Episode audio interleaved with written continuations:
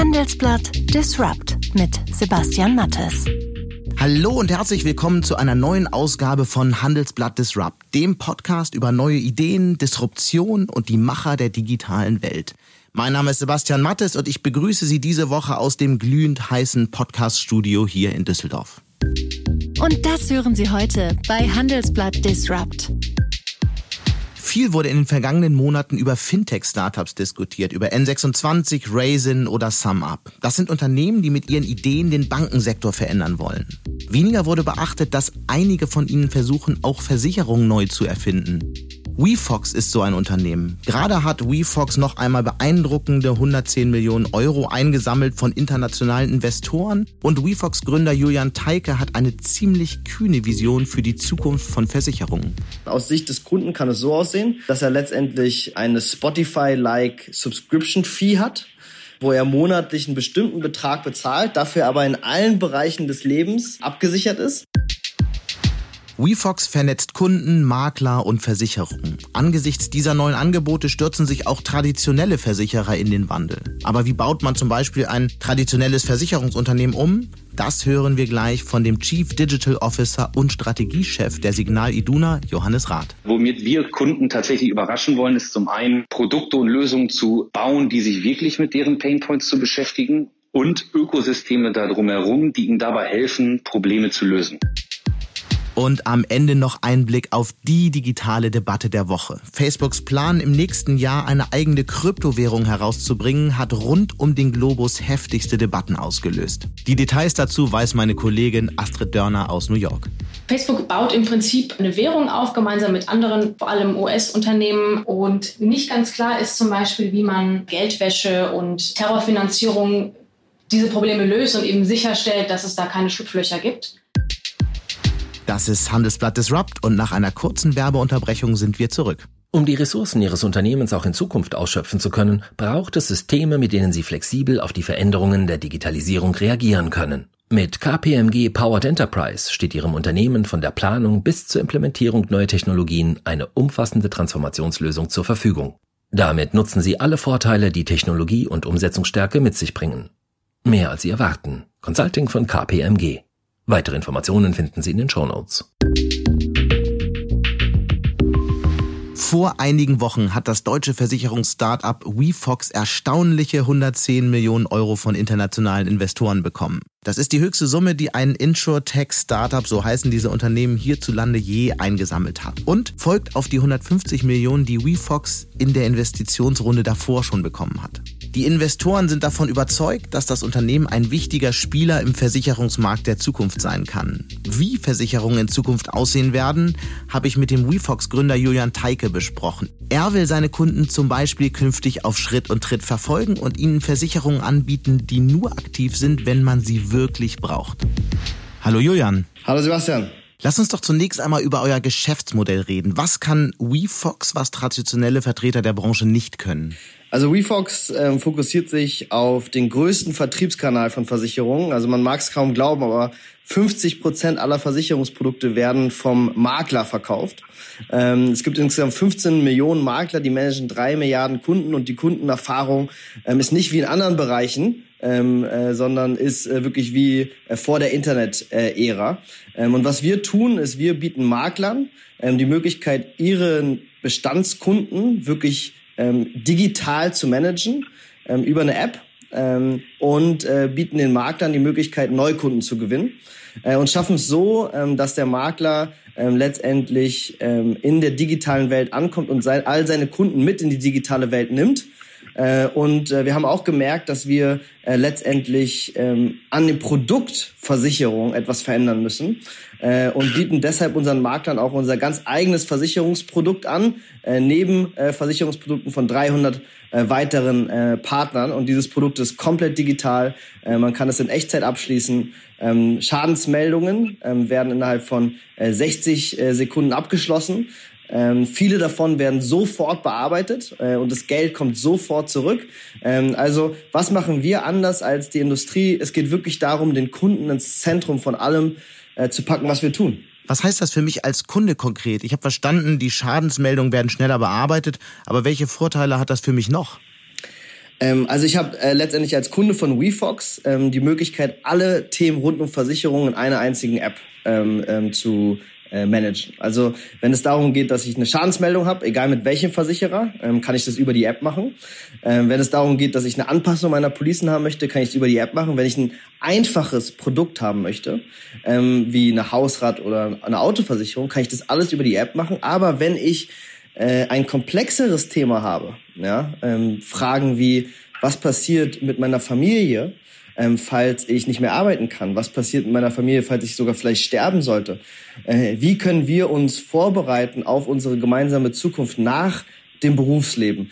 All solche Fragen, die möchte ich nicht mit einem Chatbot ähm, äh, bearbeiten, sondern ich möchte dort einen vertrauenswürdigen Partner, einen Berater haben und ich kann mich über die WeFox-App direkt mit meinem Partner, mit meinem äh, Berater verbinden über Videokonferenz und er berät mich in den komplexeren ähm, Sachverhalten.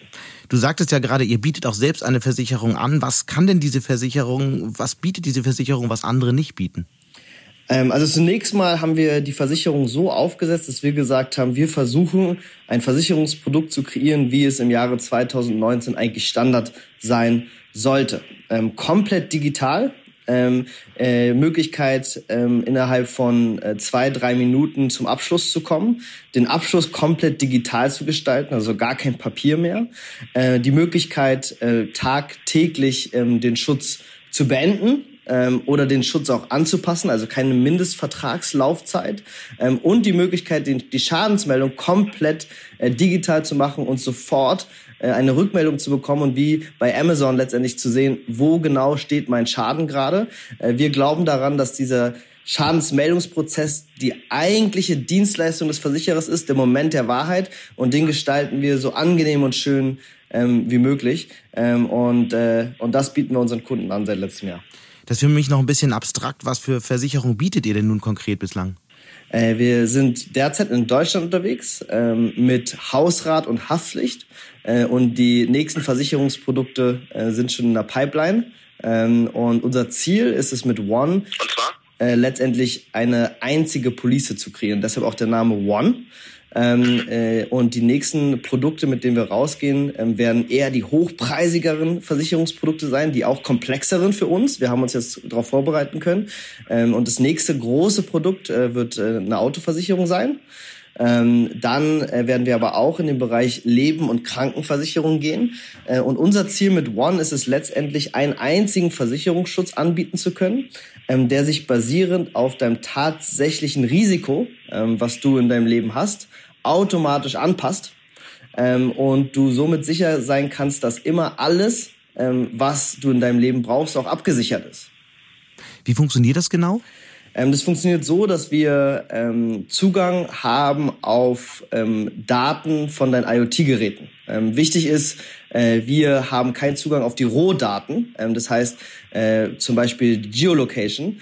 Ähm, da wissen wir jetzt nicht, wo der Kunde gerade ist, sondern wir kriegen nur Informationen über Statusveränderung von diesen IoT-Geräten, präautorisierte Informationen, die uns ermöglichen, bestimmte Module von Versicherungsprodukten an- und auszuschalten und so die Versicherungsleistung wirklich an das tatsächliche Risiko des Kunden ähm, anzugleichen. Damit ich mir das besser vorstellen kann, lass uns doch mal durch so einen Tag gehen und vielleicht über eine Krankenversicherung oder eine Unfallversicherung sprechen. Wie funktioniert das konkret mit den Daten? Also, ähm, jetzt reden wir mal über, über eine Unfallversicherung. Ähm, äh, ist ein gutes Beispiel. Ähm, also ich habe eine Unfallversicherung, ein Basismodul über One abgeschlossen.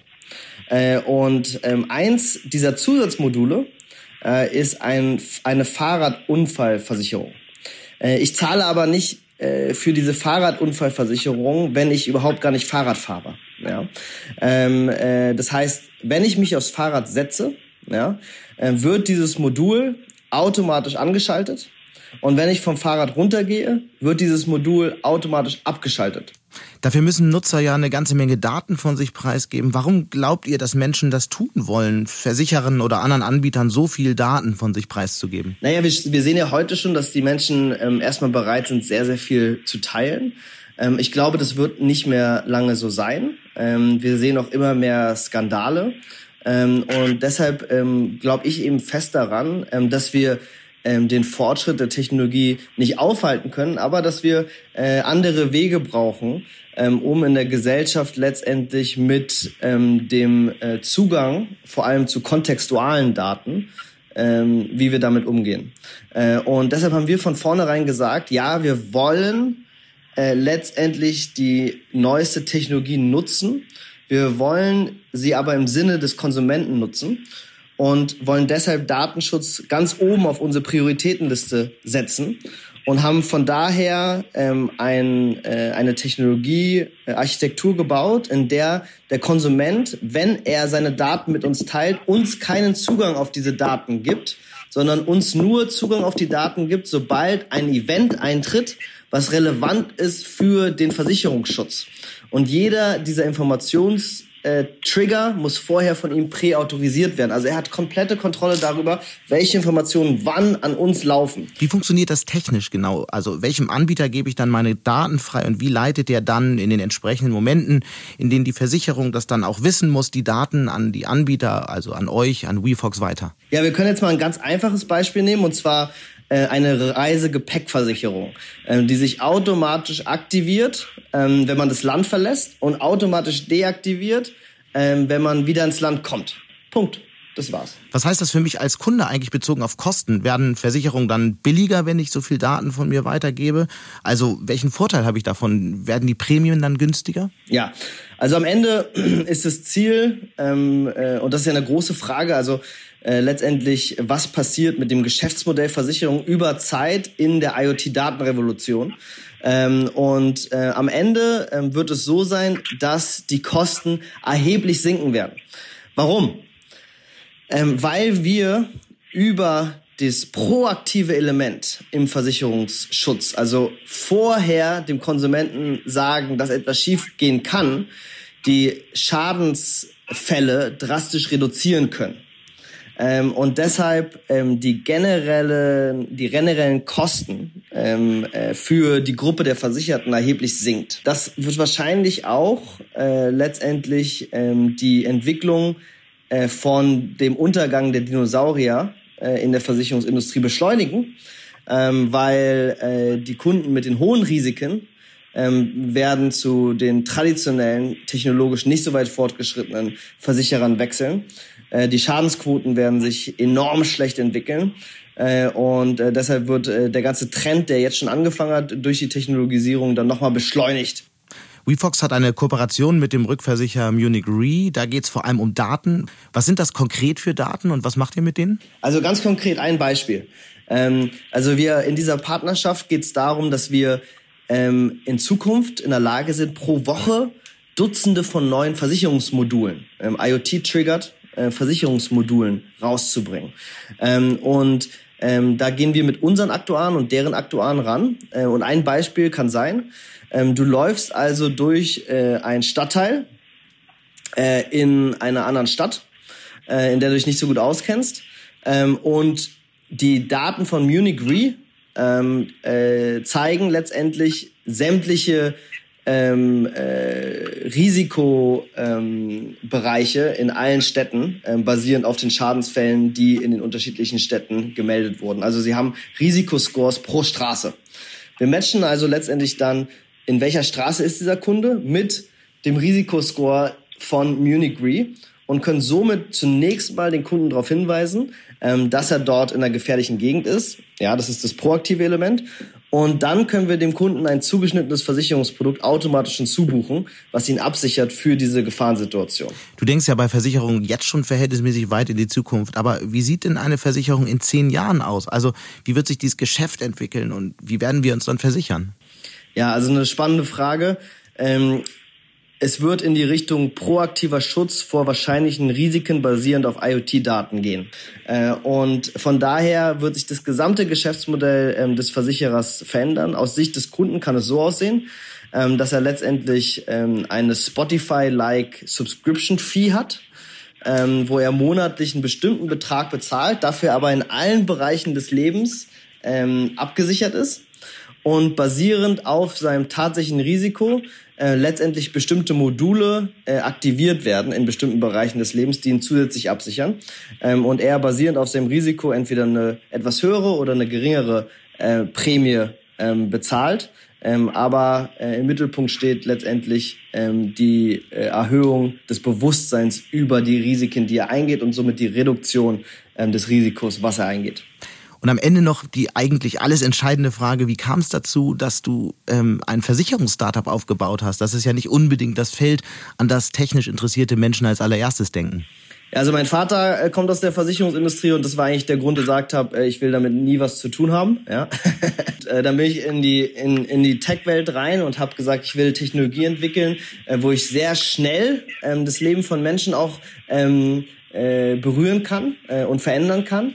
Äh, und da äh, hat sich Versicherung eben auch gar nicht angeboten. Ja, deshalb bin ich eher in den Bereich E-Commerce gegangen, ähm, in die Fast-Moving Consumer Goods. Ähm, aber als ich dann mein erstes Startup aufgebaut habe und 2015 verkauft habe, ähm, hat mich Versicherung fast magisch irgendwie angezogen. Äh, und es ist natürlich eine riesige Herausforderung. Niemand hat es geschafft, bislang ähm, wirklich diese Slow-Moving äh, Consumer Goods Industry wirklich auf den Kopf zu stellen und zu sagen, wie sieht es in Zukunft aus? Und äh, am Anfang ähm, war ich überhaupt nicht leidenschaftlich, wenn es ums Thema Versicherung ging. Heute bin ich unglaublich leidenschaftlich. Ich träume äh, jede Nacht von, wie Versicherung in Zukunft aussieht. Äh, und ich liebe dieses Produkt. Äh, und ich glaube, es wird zum wichtigsten äh, Produkt der äh, zukünftigen Generation. Diese Leidenschaft haben wir gespürt und wir haben auch gelernt, der Apfel fällt dann doch nie weit vom Stamm. Ganz herzlichen Dank für dieses Gespräch, Julian Teike. Vielen Dank, Sebastian. Tschüss. Visionen wie datengetriebene Versicherungen beschäftigen auch die etablierten Versicherer. Zum Beispiel die Signal Iduna, die seit 2017 mächtig Gas gibt in Sachen Digitalisierung. Wie das aussieht? Dafür habe ich bei dem Strategiechef und Chief Digital Officer der Signal Iduna, Johannes Rath, durchgeklingelt. Hallo Johannes. Hallo Sebastian. Die ganze Wirtschaftswelt digitalisiert sich ja, doch ausgerechnet bei Versicherungen hat man so manchmal den Eindruck, dass sie noch ziemlich resistent analog bleiben. Die Policen liegen, also bei mir jedenfalls und bei vielen anderen Kunden noch angestaubt in Aktenordnern und auch sonst sind viele Versicherer bei der Digitalisierung ja noch nicht so weit gekommen. Warum dauert das eigentlich so lange? Wir haben, glaube ich, sehr lange Zeit äh, ähm, nicht einen richtigen Sense of Urgency empfunden.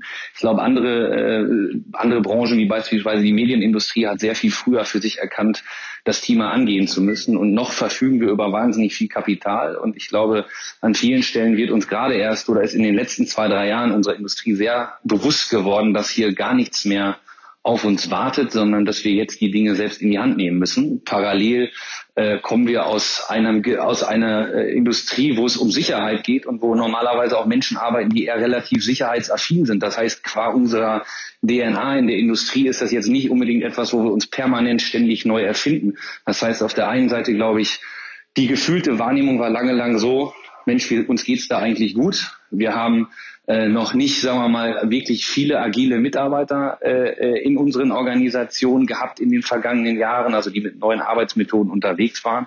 Und das waren alles Themen, wo wir vielleicht äh, etwas spät auf den Zug aufgesprungen sind, aber ich glaube jetzt an der einen oder anderen Stelle mit sehr viel äh, Konsequenz auf diese Themen angehen. Die Signal Iduna will ja jetzt auf diesen Zug aufspringen oder ist besser gesagt schon auf den Zug aufgesprungen. Was ist denn der große Wurf, den ihr plant? Ich glaube, der große Wurf liegt darin, äh, dass wir wahrscheinlich nicht First Mover waren an einigen Stellen, uns dann aber sehr konsequent die Frage gestellt haben, was hat das Thema Digitalisierung für einen Impact auf unsere Gesamtkonzernstrategie, haben uns dann sehr konzentriert damit beschäftigt, was bedeutet das fürs Gesamtunternehmen, wie wollen wir Lösungsanbieter werden, welchen Impact hat Digitalisierung wirklich? Und haben dann sicherlich auch unserer Gesellschaftsform geschuldet als VVAG äh, einfach sehr konsequent äh, für uns äh, entschlossen, äh, das Gesamtunternehmen in diese Richtung zu bringen und zu transformieren. Und von daher ist, glaube ich, der Schlüssel für uns da drin, zum einen zu wissen, wo wir hinwollen. Keiner kann so richtig den Weg beschreiben, aber wir haben sehr klar wo wir wachsen wollen in unseren Kernzielgruppen, äh, was dort uns zum Lösungsanbieter machen kann. Und ich glaube, ein zweiter wichtiger Schritt ist einfach, dass ganz, ganz viel in diesem Digitalisierungsthema ein Execution Game ist. Wie setzt man es tatsächlich um? Wie bringt man das, was äh, man auf vielen, vielen PowerPoint-Charts sieht, äh, von Beratern oder wem auch immer, wie bringt man es in eine echte Umsetzung. Aber beschreib doch mal in drei Punkten, wo ich als Versicherer in Zukunft merke, Mensch, die haben sich jetzt wirklich digitalisiert. Also manchmal sind es die kleinen Sachen. Wir haben beispielsweise einen Case gehabt, wir haben die wichtigsten Serviceprozesse für uns auseinandergenommen in den sogenannten Journeys organisiert. Ähm, eine der ersten Journeys, die wir angegangen sind, war das ganze Thema Bescheinigung.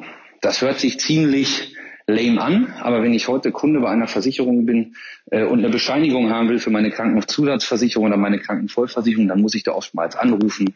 Das ist ein schwieriger Prozess. Dann möchte ich gerne eine für meine Lebensversicherung, für meine Kompositversicherung. Und wir haben diesen Kom Prozess komplett digitalisiert und ich kann heute äh, in Echtzeit äh, auf, auf unserer Website und unserem Bescheinigungsservice meine äh, Sollbeitragsbescheinigung für meine Krankenzusatzversicherung abrufen. Das hört sich noch nicht nach Rocket Science an. Das ist aber trotzdem wichtig. Und ich glaube, genau darin liegt auch das Spannungsfeld. Zum einen Liebe ein bisschen zum Kerngeschäft, also auch die Prozesse anzugehen, die nicht nur shiny sind, sondern die den Kunden jeden Tag irgendwie drücken, wenn er nämlich einfach mal so eine Bescheinigung braucht und zwar jetzt und nicht erst in zwei Wochen per Post.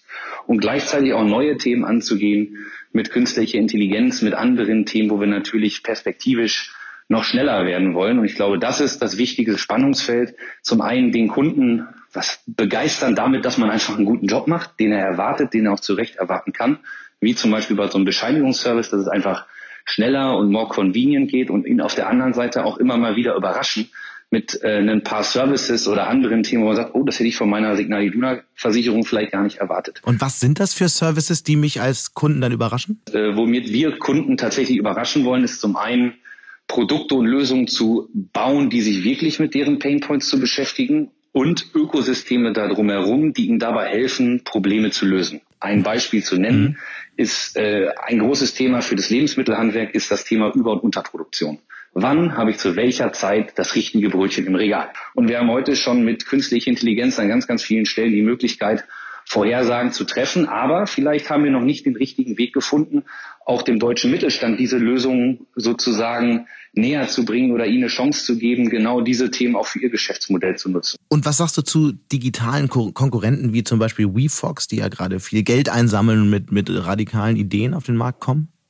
Ich glaube, dass das wichtig ist, äh, dass diese Konkurrenz, so ich weiß gar nicht, ob es jetzt eine Konkurrenz im eigentlichen Sinne ist, aber dass diese neuen Marktteilnehmer äh, äh, wichtig sind, um diesen Sense of Urgency, von dem ich gesprochen habe, dass auch in so unserer Industrie klar wird, Mensch, da sind Unternehmen wie VFox oder auch große Player wie gerade Amazon in, in Amerika eine Krankenversicherung aufbaut. Ich glaube, das führt alles dazu, dass in den in unserer Industrie schon ein gewisser äh, Druck entsteht, diese Themen und diese Blockaden jetzt auch aufbrechen zu wollen, ressortübergreifend an den Stellen. Von daher finde ich das erstmal grundsätzlich gut. Und ich glaube, jetzt muss man einfach gucken, ähm, wie sich diese Marktteilnehmer auch entwickeln und ja, wo man an bestimmten Stellen auch zusammenarbeiten kann, wo man partnern kann. Wir als Signal Iduna sind einfach, haben uns über die letzten Jahre angewöhnt, für diese Themen äh, sehr offen zu sein. Zum Abschluss, ihr versucht ja Kooperationen auch mit jungen Unternehmen, ähm, habt ja die Signals Open Studios in Berlin entwickelt, ähm, einen eigenen, einen eigenen Fonds aufgelegt und investiert in Startups. Nenn doch mal drei konkrete Beispiele, was euch das fürs Hauptgeschäft gebracht hat. Wir haben im Bereich urbaner Mobilität mit Cygnus Venture Capital in Circ investiert. Circ ist einer ja, der Scooter-Anbieter, die man gerade hier auf der Straße sieht. Die werden, denke ich, noch mehr machen als Scooter. Was ist dabei für uns relevant? Neben dem, dass wir an dieses Gründerteam glauben und dass es ein interessantes Venture Capital Thema ist, ist das Thema urbane Mobilität und die letzte Meile einfach auch ein, ein wahnsinniges Wachstumsfeld für die Versicherungsindustrie. Zweites Feld, Automation Hero, gemeinsam äh, äh im vergangenen Jahr investiert. Startup von Stefan Groschupf, dem Gründer von Datamare. Atomico ist im Januar eingestiegen. Wir haben hier einen ganz konkreten Case, wo wir sagen, wie kann künstliche Intelligenz unsere Agenturen vor Ort entlasten und mit einfachen Themen wie zum Beispiel Next Best Product oder einfachen administrativen Themen denen mehr Zeit für das Wesentliche geben. Der dritte Case, wo wir den im letzten Jahr äh, schon in Gang gebracht haben, ist mit äh, Finlieb, dem Investment, äh, was wir vor einiger Zeit getätigt haben, ist das ganze Thema Cyber äh, Insurance und äh, dort äh, das ganze Thema Prävention. Also nicht erst äh, dann zu regulieren, wenn der Schaden eingetreten ist, sondern mit Persos gemeinsam daran zu arbeiten, dass das Thema Cybersicherheit halt viel früher anfängt, nämlich dann, wenn ich äh, sozusagen anfange, Mitarbeiter für dieses Thema sind, zu sensibilisieren. Drei konkrete Fälle, die uns zum Wohl im Business als auch, sagen wir mal, in der Agilisierung unserer Organisation helfen. Johannes, ganz herzlichen Dank. Ciao, danke. Die Meldung wurde ja tatsächlich lange erwartet und doch sorgte sie monatelang für Diskussionen. Facebook baut mit Libra eine Art Kryptowährung auf. Seit es offiziell ist, diskutieren Währungshüter, Ökonomen und Tech-Spezialisten, ob diese neue Währung das Bankwesen zum Besseren verändern kann oder womöglich die Stabilität der Finanzmärkte gefährdet. Wer recht behalten wird, ist schwer zu sagen, meint unsere New Yorker Finanzexpertin Astrid Dörner, die ich nun am Telefon habe. Hallo Astrid. Hallo Sebastian. Risiko oder Chance? Was ist Libra denn nun? Auf jeden Fall beides. Ähm, Chance, weil äh, das Bezahlen einfacher, schneller, billiger werden kann durch Libra, gerade für äh, die vielen Menschen, die zum Beispiel keinen Zugang zum Bankaccount, zu einem äh, Bankkonto haben, äh, aber durchaus ähm, Mitglieder bei Facebook sind. Aber schon auch Risiko und hier muss man ein bisschen aufpassen, weil viele Details einfach noch nicht ähm, klar sind. Ähm, aber man versteht natürlich schon, dass viele Regulierer ziemlich nervös reagieren und sagen, naja, sowas gab es noch gar nicht. Wir müssen hier genau wissen, was hier wer macht. Äh, einfach auch aus Sorge, dass es vielleicht Schlupflöcher gibt äh, auf der regulatorischen Seite, die niemand bedacht hat, weil es eben noch nie so eine Kryptowährung gegeben hat. Und was sind die genauen Sorgen, die Regulierungsbehörden und Notenbanken haben? Ähm, naja, Facebook baut im Prinzip eine, eine Währung auf, gemeinsam mit anderen, vor allem US-Unternehmen, am klassischen Finanzsystem vorbei. Ähm, und nicht ganz klar ist zum Beispiel, wie man ähm, das mit dem Datenschutz regelt, wie man auch äh, Geldwäsche und ähm, Antiterrorfinanzierung diese Probleme löst und eben sicherstellt, dass es da keine Schlupflöcher gibt. Äh, da hat Facebook auch noch ein bisschen äh, Arbeit zu leisten, denn viele Fragen sind einfach, wie gesagt, noch nicht ganz geklärt. Aber deshalb wollen Regulierer halt so früh wie möglich informiert sein und mitgestalten und mitlenken, um, um zu sagen, ganz klar, das geht, aber das geht zum Beispiel nicht. Lass uns noch mal einen Schritt zurückgehen. Ähm, was wird Libra denn von klassischen Kryptowährungen wie den Bitcoin zum Beispiel unterscheiden? Ähm, also Libra basiert auch auf einer Blockchain, ähm, aber die Blockchain ist, da kann nicht jeder mitmachen, sondern ähm, es gibt ein, ähm, eine Assoziation, die Libra Association, äh, die sitzt in der Schweiz und äh, dort wird eben sehr genau bestimmt, wer mitmachen kann. Die Eintrittsgebühr sozusagen ähm, ist 10 Millionen Dollar.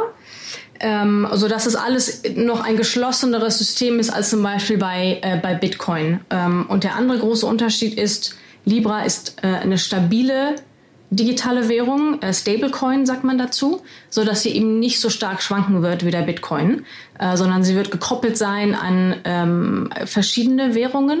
Welche wissen wir noch nicht genau. Ähm, so dass sie sich aber trotzdem so mal relativ äh, stabil bewegen wird, ähm, damit man, wenn man heute mit einem Libra eine Tasse Kaffee kaufen kann, dass es morgen ungefähr auch noch so sein wird. Trotzdem sehen Ökonomen ja ähm, durch Libra auch ein Risiko für die Finanzmarktstabilität. Siehst du das Risiko auch? Und wenn ja, wodurch könnte das entstehen? Facebook hat 2,4 Milliarden Nutzer auf der ganzen Welt. Ähm, wenn da jetzt ein großer Teil über Libra funktioniert und viele ihr Geld, ihr eure Euro, ihre Dollar und andere Währungen in Libra tauschen, dann würde mh, so eine Art Parallelfinanzsystem entstehen, auf das normale Regulierer und Notenbanken gar nicht so einen Zugriff haben, äh, sondern die Libra Stiftung aus der Schweiz ähm, viele Sachen reguliert und steuert, äh, aber nicht mehr sozusagen eine Notenbank zum Beispiel. Ähm, und die andere Frage ist, was macht Facebook mit dem ganzen Geld?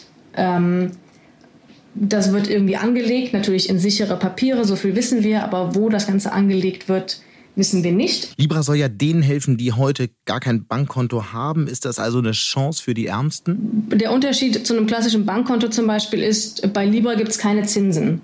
Ähm, wenn man jetzt kein Bankkonto hat, aber durch Libra zum Beispiel viele Transaktionsgebühren sparen kann, würde das sicherlich das Leben der Ärmsten etwas verbessern, aber ist es genauso gut wie ein Bankkonto?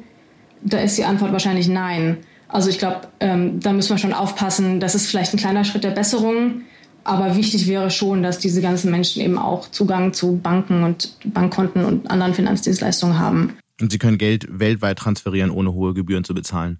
Genau. Andere Kryptowährungen haben ja seit der Diskussion um Libra äh, zugelegt. Der Bitcoin insbesondere hilft ähm, hilft der Libra nun Kryptowährung insgesamt?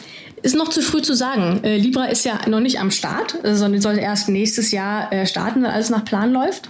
Aber es ist interessant, äh, wie du richtig sagst, der Bitcoin ist im Preis extrem gestiegen ähm, und die Branche ist ein bisschen gespalten. Ähm, auf der einen Seite ähm, gibt es Leute, die sagen, ja klar, äh, Libra ist die erste wirkliche tägliche Anwendung einer Kryptowährung und dadurch wird es vielen leichter gemacht, später auch mal Bitcoin zu kaufen oder mit, mit anderen Kryptowährungen ähm, äh, zu agieren, wenn man einmal das Konzept verstanden hat. Und Facebook wird es sicher den Nutzern sehr, sehr einfach machen, äh, Libra zu benutzen. Aber die andere Frage, die sich dann stellt, ist, wenn ich mit Libra schon so viel auf der ganzen Welt bezahlen kann, wofür brauche ich dann noch viele andere Kryptowährungen, die eigentlich genau das gleiche Problem lösen wollten?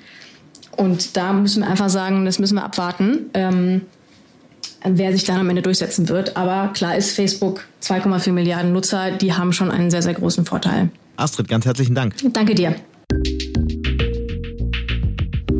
Und damit sind wir auch schon am Ende von unserer sommerlichen Ausgabe von Handelsblatt Disrupt. Wenn Ihnen unser Podcast gefallen hat, dann hinterlassen Sie doch gerne eine Bewertung oder schreiben Sie mir eine Anregung per E-Mail. Ich bin immer erreichbar unter mattes.handelsblatt.com, Mattes mit zwei T und H oder bei Twitter unter smattes. Das ist also einfach Mattes mit einem S davor.